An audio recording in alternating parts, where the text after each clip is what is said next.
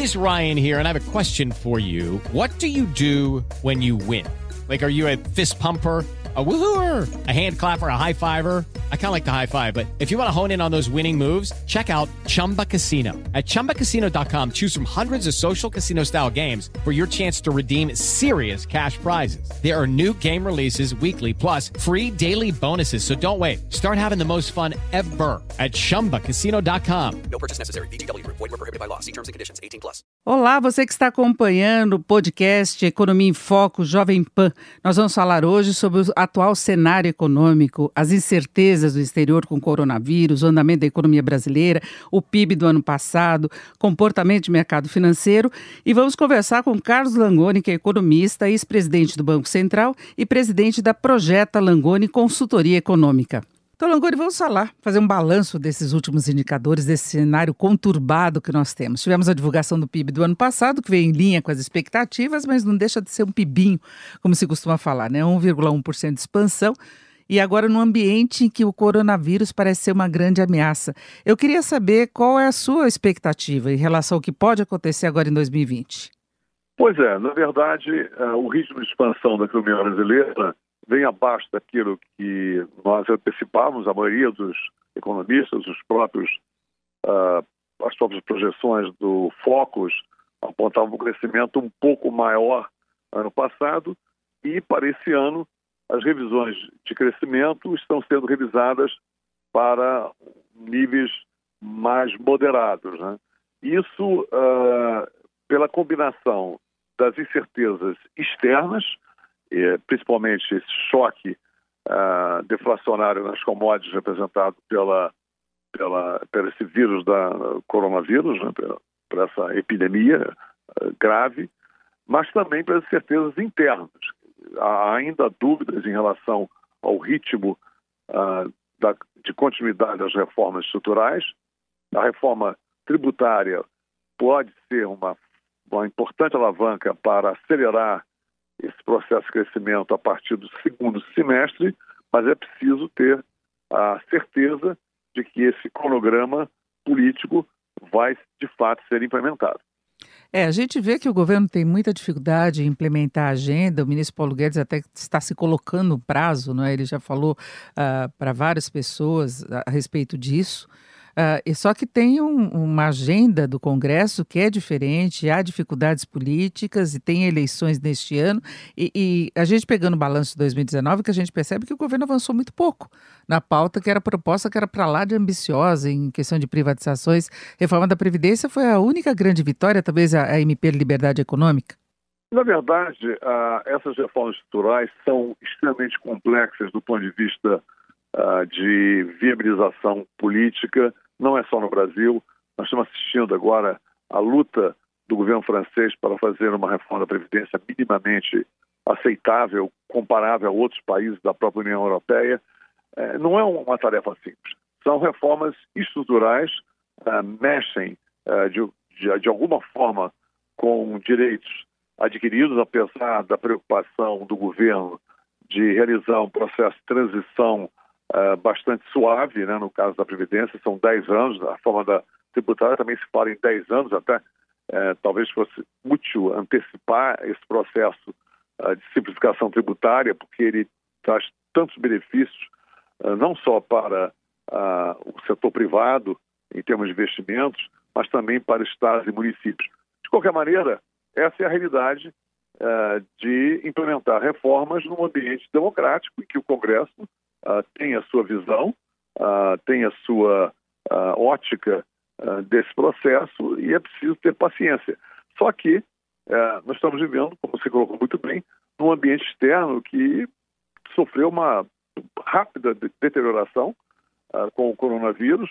O, o, corte de, de, juros pelo Fed eh, foi expressivo, o que mostra a gravidade da situação internacional. Os dados de 2019 já mostravam as exportações brasileiras em queda devido à guerra comercial e à recessão argentina, e agora nós temos ainda esse impacto adicional do possível desaquecimento da economia chinesa, uh, que é hoje o grande parceiro comercial do Brasil e é a economia que, na realidade, define a tendência do preço das commodities. É por isso que nós estamos assistindo, ah, nessa fase de transição, do pico da, da, da, doença, uma queda significativa nas commodities, principalmente commodities energéticas, né? assim que a gente chama. Ah, principalmente o caso do petróleo ah, tem sofrido bastante e, e essa tendência ah, deve se manter até que o processo seja normalizado. Agora, o coronavírus ele colocou mais incertezas no cenário macroeconômico, tanto internacional como aqui no Brasil, não é? E levando a essas medidas, alteração de política de juros. Agora, a gente pegando o que aconteceu em 2019, se vê ainda um nível muito baixo de investimentos, foi 15,4% na composição do PIB de 2019, uh, uma saída muito forte de recursos de bolsa de valores, né, em relação aos juros, tudo bem, já havia essa expectativa mesmo, porque o diferencial de juros aqui no Brasil ficou muito menor. Agora, isso mostra que há uma cautela do investidor privado, do investidor estrangeiro, em relação ao Brasil ainda. Denise, eu queria fazer uma distinção aqui entre o investimento em portfólio, que é um investimento de curto prazo e muito volátil e muito sensível à, à percepção de risco uh, de muito curto prazo, uh, da, do investimento direto estrangeiro, o FDI, que a gente chama, o ID, que é um investimento com uma visão de mais longo prazo, e esse, o desempenho foi bastante expressivo. Nós terminamos o ano com um investimento direto estrangeiro próximo a 80 bilhões de dólares. São valores líquidos, né? pouco abaixo de 75, 76 bilhões. De qualquer maneira, é um número significativo dado o nível de incerteza é, da economia doméstica, né, como você mesmo descreveu. Foi um ano difícil, um ano de transição, um ano da, da, da difícil aprovação da reforma da Previdência. De qualquer maneira, mostra que um investidor que olha para o Brasil ah, numa perspectiva de médio e longo prazo, ele tem uma visão muito mais favorável do que o investidor que ainda ah, quer realizar ganhos no curtíssimo prazo e aí, de fato, a volatilidade cambial atrapalha, a própria percepção de risco financeiro, de risco país de curto prazo, também ainda é, é bastante volátil, e tudo isso é, explica essa disparidade entre o comportamento do investidor externo quando ele olha para aplicações no mercado acionário, por exemplo, e o investidor que olha para investimentos em infraestrutura, oportunidades de privatizações, o setor de óleo e gás, que está indo muito bem, está se recuperando.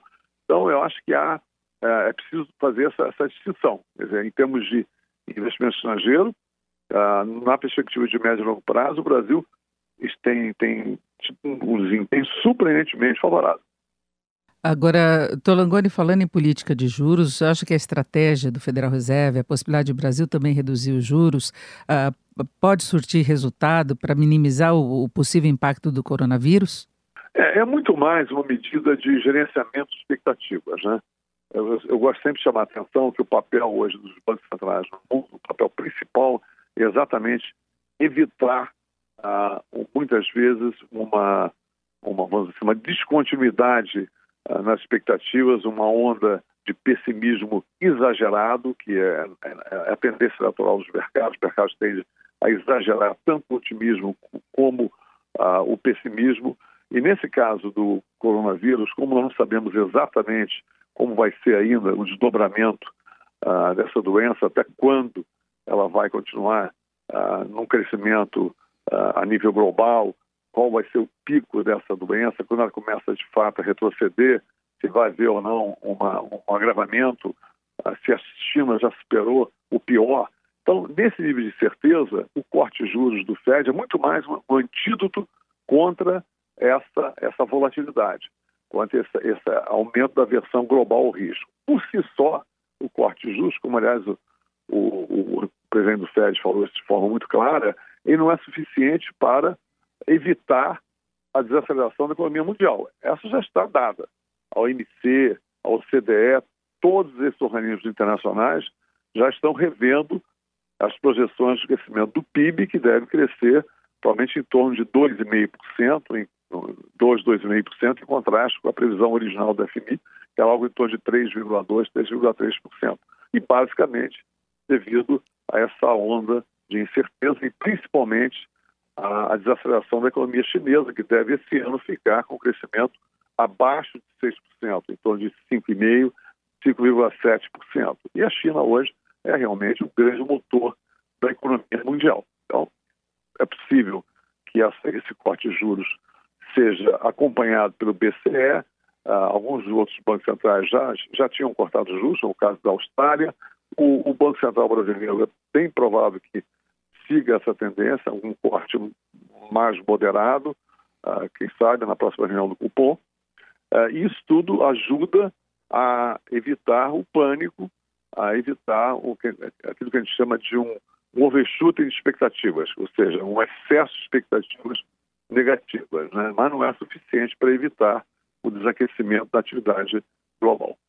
Conversei com Carlos Langoni, economista, ex-presidente do Banco Central, consultor. Doutor Langoni, muito obrigada pela sua participação, pela sua, pelo nosso bate-papo aqui no podcast e na programação da Jovem Pan. Denise, obrigado. Um grande abraço a todos os ouvintes da Jovem Pan. Um grande abraço para você também.